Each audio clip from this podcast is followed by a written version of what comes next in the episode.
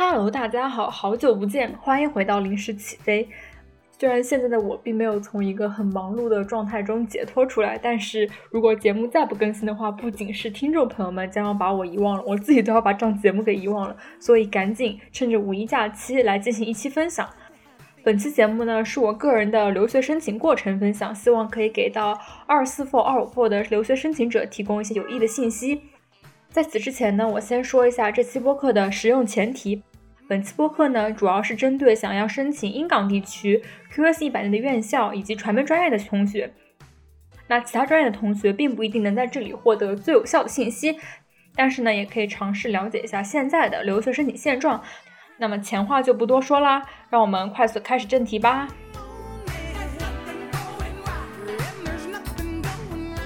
首先，我要介绍一下自己的个人背景以及本次申请季的结果，希望对大家有所帮助。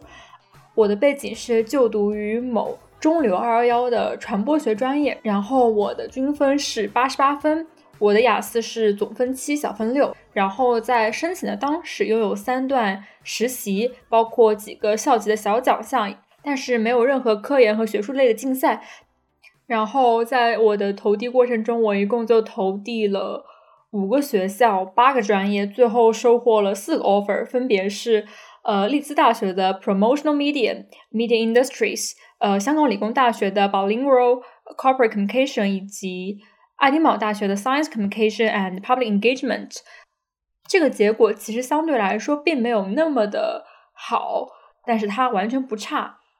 我这么说的原因呢，也非常的简单，因为其实在整个申请季当中。我并没有获得自己最想去的那个学校、最想去的那个项目发给我的 offer，所以在我心中，这个申请季注定是不完美的。但是呢，我也收获了，比如说像爱丁堡这种 QS 二十之内的学校，他给我发放的 offer，我认为拿到这个 offer 对我来说是一种能力的认可。而同时呢，我也收到了跟自己的职业规划和兴趣方向完全相符的另外几个呃项目的 offer，比如说像。香港理工大学的中英企业传播，其实跟我的个人职业规划是非常相符的。所以说我虽然没有在申请季圆梦，但是我目前的状态是我知足了。嗯，那这就是我对自己整个经历的一个概括。呃，然后其他要说的是，我是一个在整个申请季当中，我相当于是全程。DIY 的整个过程，除了 DIY 到后面之后，我有点呃有点累了，然后学业上也有点转不过来，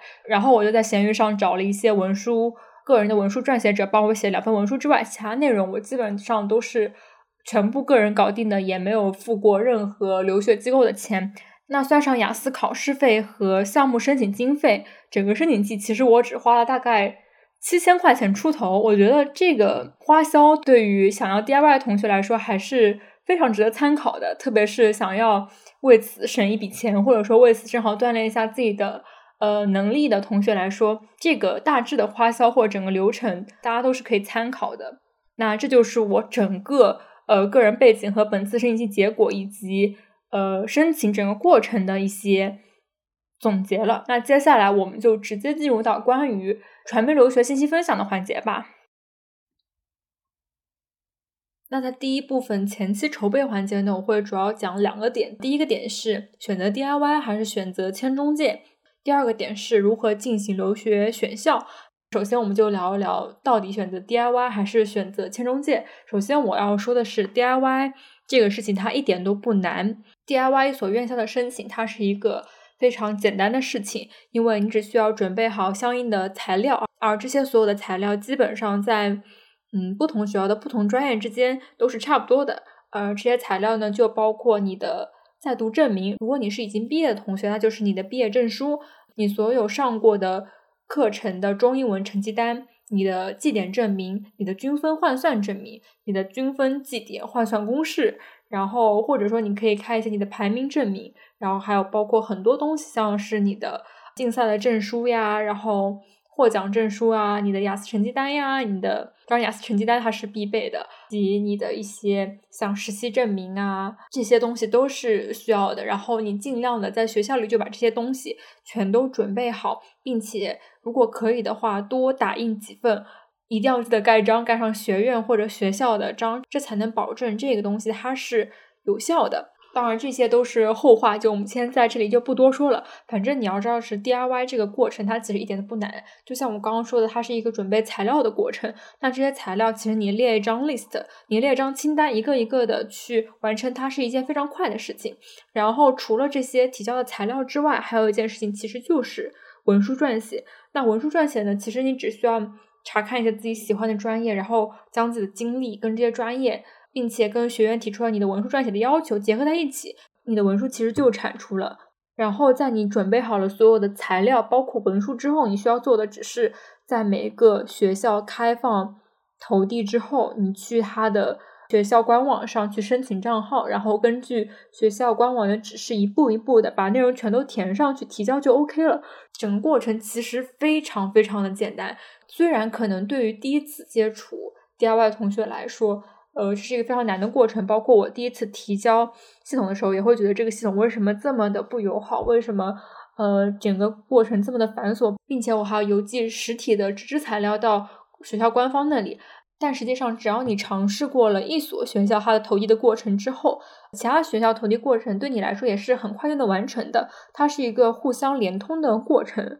但是虽然我把 DIY 说的就相对来说挺简单。不过还是推荐某些同学去选择签中介。那我认为选择签中介还是选择 DIY 的评判标准吧。可以说有两个，第一个是你判断一下自己，你对自己有没有信心，有没有足够的执行力跟精力去完成这个 DIY 的事情。如果你没有足够的精力，以及你觉得你自己有点懒，没有说完全 push 自己去推这个流程的话，还是建议你去签一个中介，他们会帮你。呃，push 你做很多事情，然后并且帮你把文书写好。你需要做的只是监工，就是监督他们把这件事情做好，以及你去跟中介交流一些我的文书到底怎么撰写。整个过程其实你不需要自己来呃疯狂的推进。如果整个过程还需要你自己来疯狂推进的话，那说明这个中介他不行。第一个点是你的精力问题，第二个点是你的时间问题吧。因为因为其实 DIY 的话，我个人是做了很多的准备。因为留学中介他们有多年的工作经验，他会比你更了解留学的行情。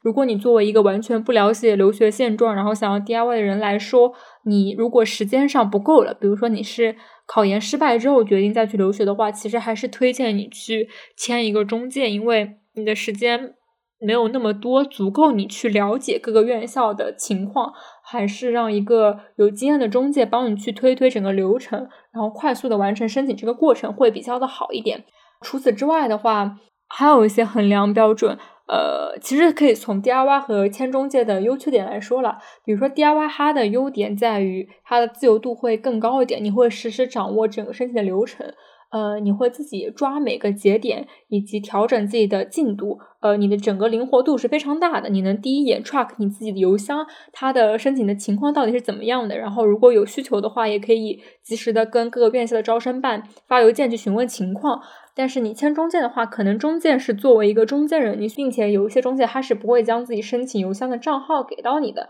然后你就对自己的留学申请状况就一无所知，就处在一个比较。就有一个有 gap 的环节当中，所以我个人会觉得这点是不太好的。但是这样的话，其实你也可以把心思就专门扑在别的上面，就不被那么多信息所打扰。不然的话，你真的就是自己 DIY 整个过程的话，对邮箱的状态真的是每天都提心吊胆。同时，还有要说的就是 DIY 相对其签中介来说，它真的太省钱了，就真的挺省的。你就可以从我的花销里听到，就没花多少钱，因为。有些院校它是不需要申请费的，像爱丁堡、曼彻斯特大学，他们除了商学院之外的项目都是不需要申请费的。所以说，你如果你有能力的话，你有精力的话，你想申多少申多少，提高自己的申请概率。但签中介的话，它就是明码标价，我帮你申多少个项目，几个方向，然后这个价格在这里就是多少钱。如果你要加方向的话，请让你加钱，呃，然后这个一加可能就是两千两三千块钱。所以，其实预算这个也是影响大家去选择 DIY 还是签中介的原因之一吧？对。然后这里的话，希望不要有同学说都出国了还在不在意几万块钱的事情，因为其实对于我们这些普通的想要去留学的人来说，其实这点钱还是蛮重要的。可能我的金钱观就是这么的斤斤计较，但是我觉得还是要考虑到这些预算的问题。因为中介这个行业其实它也挺。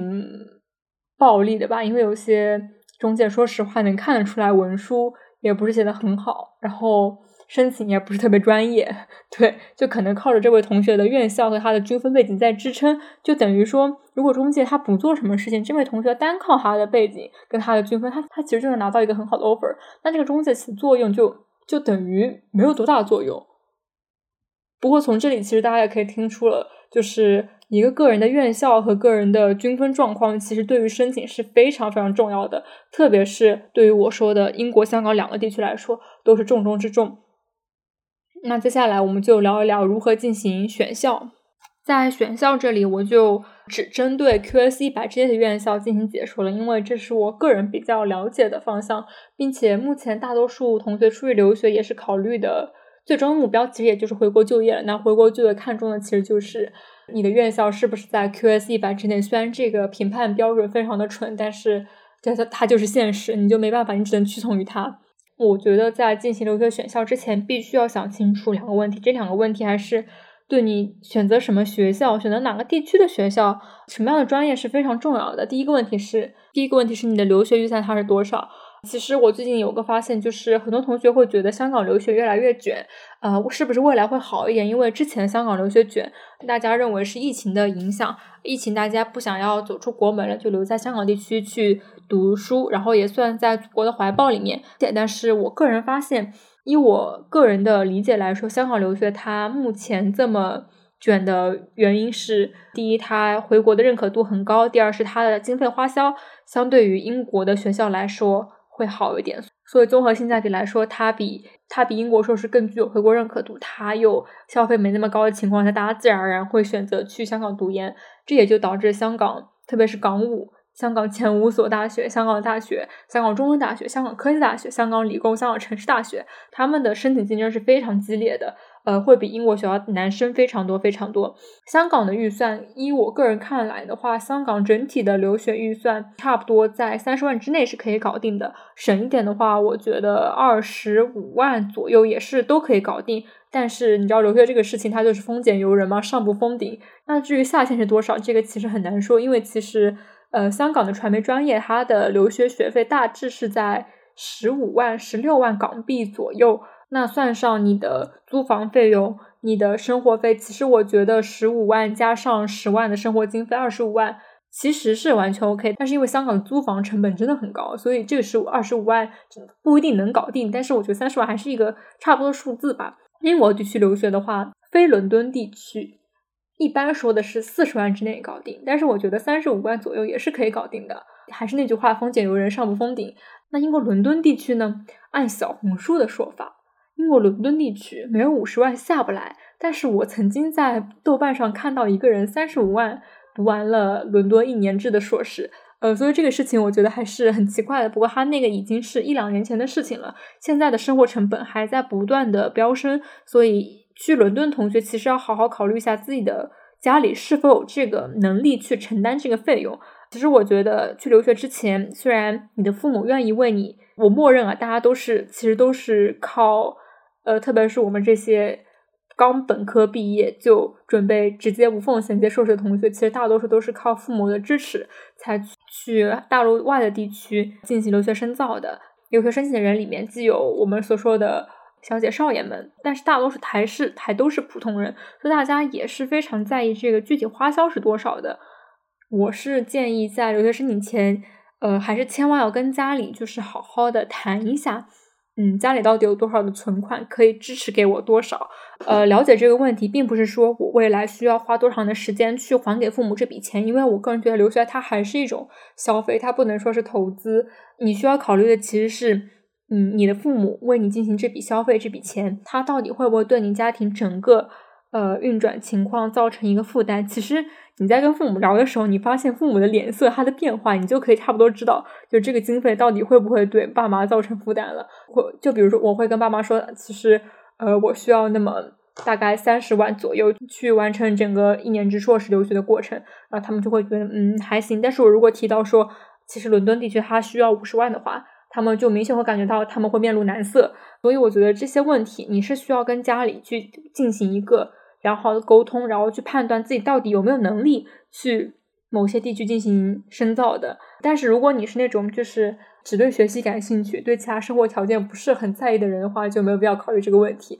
因为你可以在很艰苦的环境中活下来。但是如果你觉得，呃，如果我我去了一个生活费很昂贵，然后学费也很昂贵的地方念书的话，呃，我有一定的经济负担，那我可能会活得非常不开心。我个人就觉得，那就没有必要去硬强求自己去读这个书，因为其实，在很多情况下，你去读书，他花出去的钱不一定能短期赚回来。对，所以大家还是需要谨慎的考虑一下预算这个事情。嗯，去选择我到底是去哪个地区念念书，然后我到底。呃，去哪个项目念书？因为其实虽然，比如说像我之前说的香港地区，它大大部分的传媒专业都是十五万左右的学费，但是也有像港大什么港大的新闻学和创意传播，我记得学费有十七万，还不到二十万左右，还是相对来说比较昂贵的。以及虽然我主要说的是香港地区和英国，呃，但实际上，比如说像新加坡，新加坡它的两所学校，呃，也是需要你在申请的时候就提交。三十万的资产证明的，并且这个资产证明大概就是你一年的生活费，也就是说你大概要冻结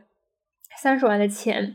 在银行里，大冻结大概六个月左右。呃，说实话，对于一些普通家庭来说，你不一定有三十万的钱在那几个月里面就可以周转过来，然后为你做好储备，就冻结在那里。所以，所以虽然多多转转说了那么多，总的来说还是希望大家就是在留学之前也参考一下自己。整体家庭的经济状况吧，然后不要让自己，不要让父母都有太大的负担去念书，这是第一个问题，就是你要去考虑你的预算，然后再决定你怎么进行留学选校。那第二个需要在留学学校前考虑清楚的问题，就是你到底觉得专业重要还是排名重要？这下面可能分了几个小问题，包括如果你觉得专业重要的话，你是不是能接受 QS 一百之外的院校？因为传媒专业它很卷，如果你运气真的不好的话，你不一定能在 QS 一百的。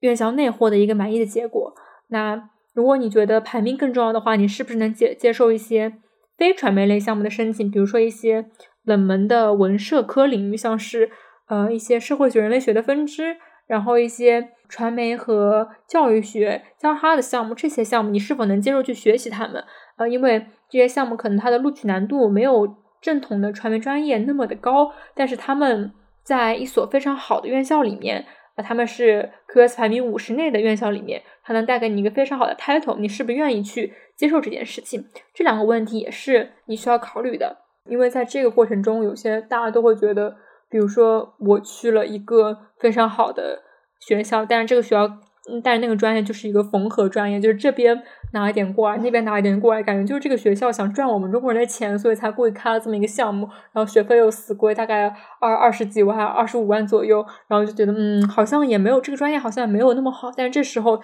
有一个院校比上一个学校差了整整一两个档次，但是整个项目又是非常对你的未来职业规划又是你非常喜欢的。在这种情况下，你该如何抉择，是你一定要想清楚的问题。那除了这两个你一定要一定要想清楚的问题之外，还有一些就是你不一定要第一时间想清楚的问题，就是就是能不能接受需要全英文笔试面试的项目。这个问题之所以不需要第一时间想清楚，就是如果你真的收到了笔试面试，那能怎么办？那你就上呗，能怎么办？就就硬着头皮上呗。你你再对自己的能力不自信，那你也只能上了，对吧？但是有些同学觉得非常抗拒，就觉得嗯，英文笔试面试我绝对不行，我绝对不能接受，那就早点放弃，不要浪费自己的精力和时间在这些项目之上。那以上说了这么多，就是一些大概的留学选校的一些你需要思考的问题吧。其实你在思考这些问题之后，差不多能对地区进行一个大致的框定。那么接下来呢，我就以我自己留学选校的一些呃过程来给大家介绍一下。各大院校、各大项目的申请难度和录取情况，在这之前，首先要说的是，了解一个项目内容最好的方式就是学校官网的主页。如果你真的对一个专业非常感兴趣的话，还是打开你的电脑，去这所学校的官网上面。去搜索，就算你觉得我的英文没那么好，我不能，我不一定能 get 到这个专业它真正想表达的意思。那你打开谷歌翻译，你对着页面一通翻译，其实你差不多能懂这个专业到底是要干嘛的，不是吗？就是一定要相信自己的信息搜集能力。以及在这里，我再和大家分享一下我个人是怎么进行留学分享的这么一个过程。首先，大家准备一个软件，这个软件叫做。指南者留学，然后我没有给他打广告，我一分广告费都没收。这个软件很好的原因是它基本上滨港地区的学校 QS 一百之类的基本上都收录了，然后你可以根据它的主页，因为它主页都是中文的嘛，基本上把那些学校的大致的课程简介都给你翻译好了，你去看里面有什么你自己喜欢的院校、喜欢的专业，大致的进行看一看，这是第一步，建立起自己对每个院校，然后以及每个专业的认知。然后第二步，第二步就是发现了一些自己喜欢的专业之后。去学校的官网上进行进一步的查看，然后看一下这个专业的课程设置如何，这个专业的呃需要提交的材料是如何，然后它的雅思要求什么之类的，都可以仔细的再 check 一遍。那第三个方面就是你差不多决定了说这个专业差不多是我喜欢的，呃，那我就可以进行到我去呃一些留学博主那里，然后去一些小红书啊、知乎的账号那里搜集一些这些学校的。就读体验以及他的录取情况，去进一步的了解自己是不是有这个资格，自己是不是有这个自己的背景，是不是差不多能录取到这个学校，大概就是这么一个流程吧。大家可以相互的参考一点。然后我建议是每个新手还是借用一些什么小程序啊，或者留学 APP 啊，进行一些辅助自己，去了解一下大致每个院校的档次啊，然后它的申请难度之类的。呃，毕竟你一开始如果单靠自己个人的信息搜集的话，其实你很难建立起一个汇总的对院校的认知，那还是需要一些辅助的工具的帮助，然后再是仔细的对某个项目的认知。那我们接下来就我给大家讲一下英港地区各个院校的录取情况大概是怎么样的，然后大概有一个全面的，也不算全面吧，大致的了解吧。然后我们首先讲我们中国香港地区。那我前面提到了中国香港地区特别特别的卷，首先就是港三，港三的话就是香港大学，呃，香港中文大学、香港科技大学，在这里呢，香港科技大学一般不作为传媒专业同学的申请院校，因为香港科技大学里面只有一些社科类专业，它并没有一些正统的传媒类专业，像香港大学它有一些传媒相关的专业，比如说它有新闻学。呃，他的新闻学我记得是要笔面试的，然后有创意传播，然后创意传播也是需要笔面试的，然后还有一个创业城市相关的专业。然后香港中文大学，香港中文大学的话，它的竞争是我觉得比香港大学还要激烈，因为香港大学专业其实并没有那么受学生的喜爱，但是香港中文大学它开设了五个传媒类的专业，并且每个的竞争都很激烈。那这五个专业分别是新闻学、新媒体。企业传播，然后广告学以及全球传播。那我个人体感的话，在这五个专业里面，应该是新媒体专业跟企业传播专业是最卷的。那我觉得个人也很好理解，因为这两个专业可能跟商业世界更加的紧密吧。然后。就是因为我今年其实也申请了香港中文大学企业传播专业，然后我九月八号就完成了整个投递的过程，大概九月二十几号的时候，我的材料跟导师的推荐信都寄到了，但是直到今天为止都没有任何的消息，就完全杳无音讯，就这个申请就石沉大海了。他的那个 offer 发了一轮又一轮都没有我，但是其实等到他发到大概第二轮 offer 的时候，我就知道。自己大概没有戏了，因为其实我们申请港中文的申请者都自行的组建了一个申请群嘛，然后群内大家自己会填写那些拿到 offer 人他们的背景如何，然后我差不多就能看到一些什么人大复旦的同学，什么保洁全职工作一年的同学，还有什么均分九十几的同学，甚至我在录取者的。背景里面发现，考雅思八分的人都比考雅思六点五的人多。我记得好像只有一位拿雅思六点五同学，他是拿到了 offer 的。大概有三四位同学，他们都是雅思八分。大家知道雅思八分是一个多么恐怖的存在吗？就是凭我们这种应试教育出来的同学，他能拿雅思八分，呃，就我觉得大为震惊。然后觉得，嗯，跟他们比的话，我肯定是不值一提啊。我难难怪我没有 offer 啊。但是我反思自己，我觉得我自己并不差，我都。啊，我有三段实习，我均是分八十八分，在学校我是基本上可以保研诶，我还是二幺幺院校，我也不差吧。然后雅思我也是七分，也没有哪里差的吧。但是我大部分的录取者的雅思分数都达到了七点五。那如果他雅思没有七点五的话，他可能是一个非常好的本科院校出来的。这就导致我在网上看到很多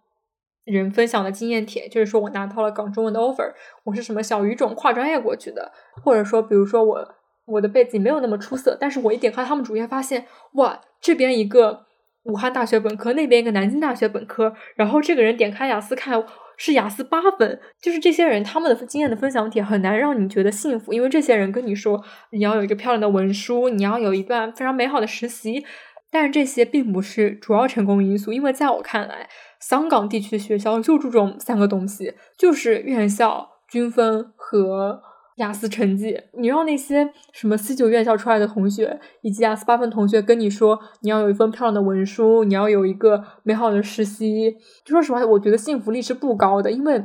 其他申请者他们也都有啊，其他申请者他们也都有啊，他们大家都是大家都是七分以上的雅思，大家都是两三段实习在手的人，然后大家都是二幺幺，呃，大家都是二幺幺及以上。然后还有很多双非同学基本上就没有在，所以我觉得这些经验点，说实话，他的幸福度不是很高。他说那些东西都不是他的制胜因素。我们要比的是比别人突出了什么。如果我是一个末流九八五，跟一个我是一个 top 九八五，这个根本就是一个很大的档次差距。然后一个雅思八分的同学，他怎么都不比这个七雅思七分同学好呢？所以。我觉得大家在看一个信息搜集点的时候，不要以为说我拿了两三段实习，我拿了什么雅思七分，我就差不多可以安稳稳的申请了。在香港中文大学申请里面，这些都是不存在的，就很怪。这个学校很怪，怪怪就怪在他很没礼貌，就是全程也不给你任何的信息提醒，就让你干等在那边，他也不明确的把你拒绝，他就让你等在那边，然后收一些呃背景特别好的同学，但是他不给你发明确的拒信，然后让你。干等着，觉得自己还有一线希望。但总的来说，就是香港中文大学很卷。这个卷吧，又是又是别人真的强，就是你的竞争者真的强，你输的心服口服，你不会觉得自己是什么运气不好导致录不上这个学校，你就会真的觉得是他们太强了。然后香港中文大学的呃传媒专业的确也好，所以说就没有办法，你就没有办法。所以我一般都是劝大家说，不要去申请香港中文大学的传媒专业，除非你特别优秀，比如说呃，如果你是二二幺的话。你有你拿了一个七点五的雅思，然后均分九十几以上，我觉得还是希望很大的。但如果你说你是均分八七八八，然后雅思七分，然后两三段实习的话，说实话，跟你相同背景的人很多，就很多，就就你你就显得平平无奇。虽然你明明就很好，但是你在这里就变得平平无奇，这件事情对你的自信心打击也是很大的。呃，所以我不太建议，就是如果你要升香港中文大学的话，你只升它的传媒专业。我是完全不建议的，就大家还是申请一点什么什么社会学啊，然后什么中国研究啊、文化管理啊之类的专业。这些专业相比起传媒专业来说，还是它的录取的门槛还是相对来说低一点的。但是因为传媒专业很多同学也去申请这些专业了，所以这些专业的录取门槛也在逐年的变高啊。反正传媒的同学到哪里，哪里的门槛就变高。这件事情不仅发生在香港地区，也发生在各个英国高校里面。那这里就在此不多讲了，反正你只要知道香港中文大学谨慎的申请，如果你的背景没有那么突出的话，谨慎的申请。然后就说到香港城市大学，香港城市大学的传媒专业也非常的卷，因为它有两个也很牛逼的专业，一个叫整合营销传播，一个叫呃传播与新媒体。它的录取门槛我觉得也就比香港中文大学低那么一截吧，就是那些没有被香港中文大学录取的九八五和那些被香港中文大学伤了心。的高均分的二幺幺同学们就是去了香港城市大学这两个专业，因为这两个专业是王牌。然后香港城市大学这两个专业也非常的有名，师资力量也非常的好，也能给同学们带来非常多的收获。那大家都去了这两个专业，那能怎么办呢？这个专业就也变得非常高啊！就是我看到网上的说法是，他的第一批就基本上都八九八五同学，连二幺都没有发，他很拽啊，他超级拽的。所以香港城市大学两个专业，如果你没有什么特殊的均分高绩点，然后没有什么特殊的经历的话，我建议。也是不要申请吧，就是如果你觉得你一定还是要冲一冲的话，就冲吧。然后我觉得真的太卷了，就是如果你真的背景很普通的话，也没有必要硬硬撑。它还有两个专业叫呃 creative medium，是创意媒体。创意媒体分两个分支，一个是文学类的，一个是艺术类的。啊，艺术类的是你需要带作品集的。这两个专业，创意媒体相比起其他什么。呃，传播与新媒体以及整合营销传播来说，还是相对来说好申请，但是 也很卷。总之，香港地区确实很卷。那后来我们看到香港理工大学，香港理工大学唯一的一个传播专业叫什么？叫中英企业传播。我觉得很多就是没有那么想上香港城市大学，或者说香港城市大学也没有收到回音的同学，最后就是去了香港。理工大学，但是这个项目呢，相对来说，我觉得香港理工大学还是对双非的同学比较友好，好，对于跨专业同学也比较友好。这个专业的录取门槛，说实话也不低，而且理工，香港理工相比起香港城市大学和香港中文大学来说，他们很喜欢面试。就是如果你要进这个专业的话，你你必须要经过一轮的面试，就是全英文，大概十分钟，十到十五分钟的面试吧。具体时间我已经记不清楚了。反正他一定要你面试。如果不喜欢面试的同学，就这个专业可以跳过了。虽然我说香港理工大学，它对于其他专业、其他几个学校来说，它的传媒就录取门槛没有那么的。高，但是说实话也不低呀，真的也不低啊。大家也都是什么高均分，至少也是八七左右的均分，然后雅思拿七进来的。包括有些晚生一点的同学，他其实后来也没有接到什么面试的通知，就被拒绝掉了。所以我觉得香港整体情况还是不容乐观。我对他，我对他今年就是二十四 f 的申请情况也觉得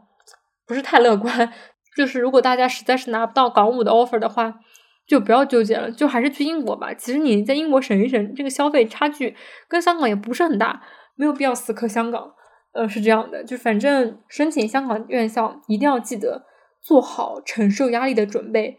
不然的话真的很辛苦。那讲完了香港的学校，让我们来讲一讲英国地区的学校。英国地区学校的话。嗯，怎么说呢？首先，什么牛津、剑桥，我肯定不讲。牛津、剑桥这种根本是我们这种人升不上的。然后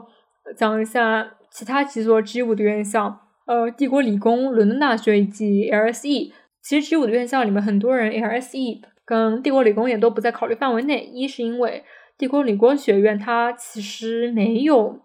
嗯，就是完全合适的传媒项目。包括像地宫理理工里面唯一跟传播相关的，就是它的科学传播项目，其实也非常的非常少招收中国人。我感觉基本上就没有招收过中国人。然后它整个的笔面试也是比较难的。然后像伦敦政治经济学院，觉得它的学术要求也是相对来说比较高的。如果你没有一定的学术经历的话，不是太建议去申请。呃，去申请伦敦政治经济学院。最后还剩的就是伦敦大学。伦敦大学是一直被大家。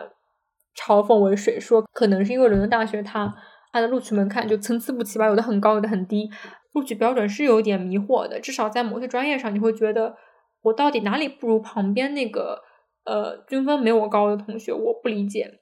那但是伦敦大学毕竟是 G 五嘛，还是很厉害的。那它的传媒项目，说实话不是那么传媒，它很多是一些什么批判媒介啊之类的内容。呃，它其实说实话跟那种。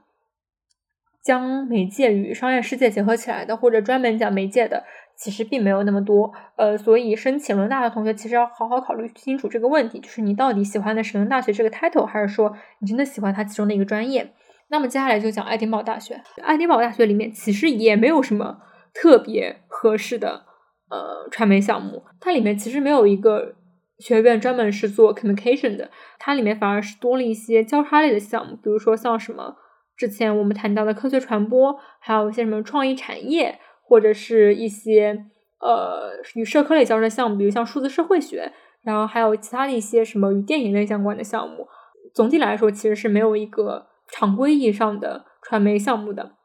那爱丁堡大学的录取难度，说实话也是挺高的。个人感觉，爱丁堡跟曼彻斯特大学这几年来说，越来越看重你的院校和均分了。然后呢，爱丁堡大学。在这里，其实我个人不推荐大家去申请爱丁堡大学里面未来学院，因为其实每年留学的行情都在变嘛。在去年，爱丁堡的未来学院就是被吹捧的很厉害，因为爱丁堡未来学院是一个刚开设的新学院，它里面的所有课程都很有意思，包括还有一些什么叙述未来，然后什么创意产业这些项目来说，都跟传媒有些关系，而且听上去非常的有趣。但实际上呢，今在今年。呃，爱丁堡的未来学院非常的残忍，就是他拒绝人很狠，就可能一个晚上拒绝掉几成百上千个人，然后只录取那么两个人。这是我目前当时在互联网上看到的现状。呃，他的未来学院的录取门槛是非常高的，所以其实我不建议同学们去申请。然后其次就是爱丁堡的社会科学学院，爱丁堡的社科院我记得是有一些非常有意思的项目，比如说像数字社会学，还有其他什么医学、人类学之类的。嗯，如果就是觉得我不读传媒也没关系的同学，我觉得可以去申请爱丁堡的一些社科项目啊，都很有意思。但是爱丁堡好像就是经常被大家嘲讽为自学大学，因为老师们经常闹罢工，然后你只好自学，然后学业压力还特别的重。然后我们再聊到曼彻斯特大学，其实曼大的话。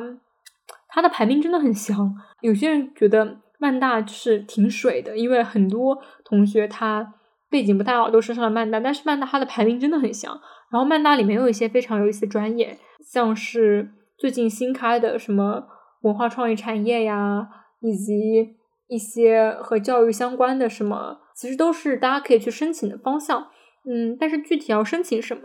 呃，具体要怎么符合自己的专业兴趣，也是你自己需要衡量的。然后我觉得曼大今年也是挺奇怪的，他也是挺看你的院校均分的，同时你他也很看你的个人背景。有件很奇怪的事情就是我被曼大的科学与健康传播给拒绝了，但是他录了一个比我背景差很多的同学，我感到非常的不理解。嗯，但是这也没办法，对。这也没有办法。我后来还看到一个九八五均分也很高的同学被这个专业给拒绝了。所以说申请这个事情，其实它是带一点玄学因素在里面的。你你根本不知道自己因为什么原因就被拒绝了，你也根本不知道自己到底是因为哪项技能符合招生办的要求，符合招生办的想法，你就被录取了。接着我们就来谈到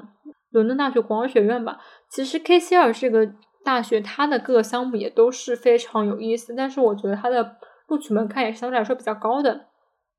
但是我，但是我还是觉得大家可以去尝试一下，因为今年 K C R 给我的感觉是，他会认真的对待每一封学生的申请，所以其实他的录取申请者里面，就是也并没有出现说特别特别大的那种录取门槛差距。但是感觉不同院校背景、不同均分的同学其实都有录取到一点，包括他一些项目的申请其实是需要你带 writing sample 的，就是带一个呃英文翻译版本的你的学学术写作样本提交给他。毕竟王麦华这几所学校的话，还是。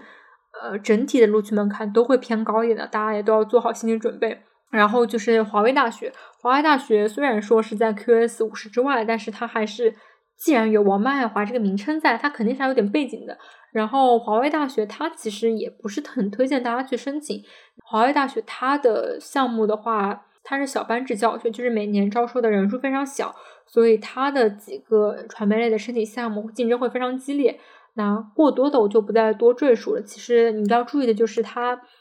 小班制教学的话会导致你的竞争比较激烈，并且它也有一个笔试的环节在。呃，如果你喜欢它的话，你就可以去尝试申请一下。如果你觉得觉得我还是主要冲刺前面的院校，呃，QS 五十之后的不考虑，那也可以放弃对华为大学的考虑。那后面几所呢？其实就什么布里斯托、南安、格拉、利兹、谢菲尔德、伯明翰、杜伦之类的院校。其实我个人觉得吧，后面几所院校，如果你是以回国为目标的话，都差不多。就是传媒专业来说，都差不多。首先就是像布里斯托、杜伦这伯明翰这这几所院校的话，我记得传媒类的专业它其实没有那么的多，就是他们有一些是跟是语言学跟传播学交叉的专业，比如说比如说像跨文化传播之类的，它其实正统的。传媒专业并没有那么多，所以说在后面几所大学里面，就只有南安普顿大学、格拉斯哥大学、利兹大学跟谢菲尔大学这四所，它的传媒专业是相对来说比较多的。然后我个人觉得这四所的录取门槛其实也都差不多，可能利兹它录取门槛稍微高一点，因为利兹学院它的传媒专业非常的。有名，嗯，大家的风评也都非常的好。当然，这也就导致它的录取审核就比较的严格。利兹利兹大学的传媒学院，我记得是不需要你提交任何文书跟推荐信的。呃，他会直接看你的均分经历，就直接来做给你判断。如然后也会因为你在本科期间的课程设置不符合他们的学术期待，就把你直接 pass 了。所以利兹还是一个因为它的传媒专业比较有名而比较任性的学校吧。当然了，如果你去申利兹的话，我倒是建议大家去申请一些商科项目。利兹的企业传播、市场营销与公关，以及什么全球广告这些专业也都是非常好的。呃，那其实我不想对南安普顿大学、格拉斯哥大学和谢菲尔德大学做出什么过多介绍，因为其实就在我看来，如果你是想冲击非常好的院校的话，QS 五十到 QS 一百之间的院校，你选一所就够了。这一所如果是传媒专业的话。建议就是利兹大学，因为它的传媒专业更好一点。毕竟你其实升再多院校的话，它也其实都是差不多的，因为就回国就看嘛，就你是 QS 五十到一百之内觉得差不多。然后呃，我个人感觉 QS 五十到一百之内，它的港香港硕香港的硕士就是香港成人大学、香港理工大学，他们的认可度是比英国 QS 五十到 QS 一百之内的大学认可度会更高一点的。如果还有什么要补充的话，就是因为今年二零二三的世界科学大学排名还没有出来，就是我不知道谢菲尔德大学它到底会不会掉出一百名之外，这这是一件至关重要的事情，会影响到很多同学他他的考考量。那今天的节目先到此为止吧，主要是因为我实在是讲不动了，就是讲留学这个事情真的是要讲的内容太多了。剩下两个部分包括如何准备留学申请。如何准备雅思？如何准备实习？如何准备你的文书？呃，以及投递之后怎么调整自己的申请策略？以及申请中遇到问题怎么办？这些其他的问题我们就放到下期节目再呃详细的跟大家聊一聊吧。就一个人单口录播课真的太累了。本期节目就到此结束，我们下期再见吧，拜拜。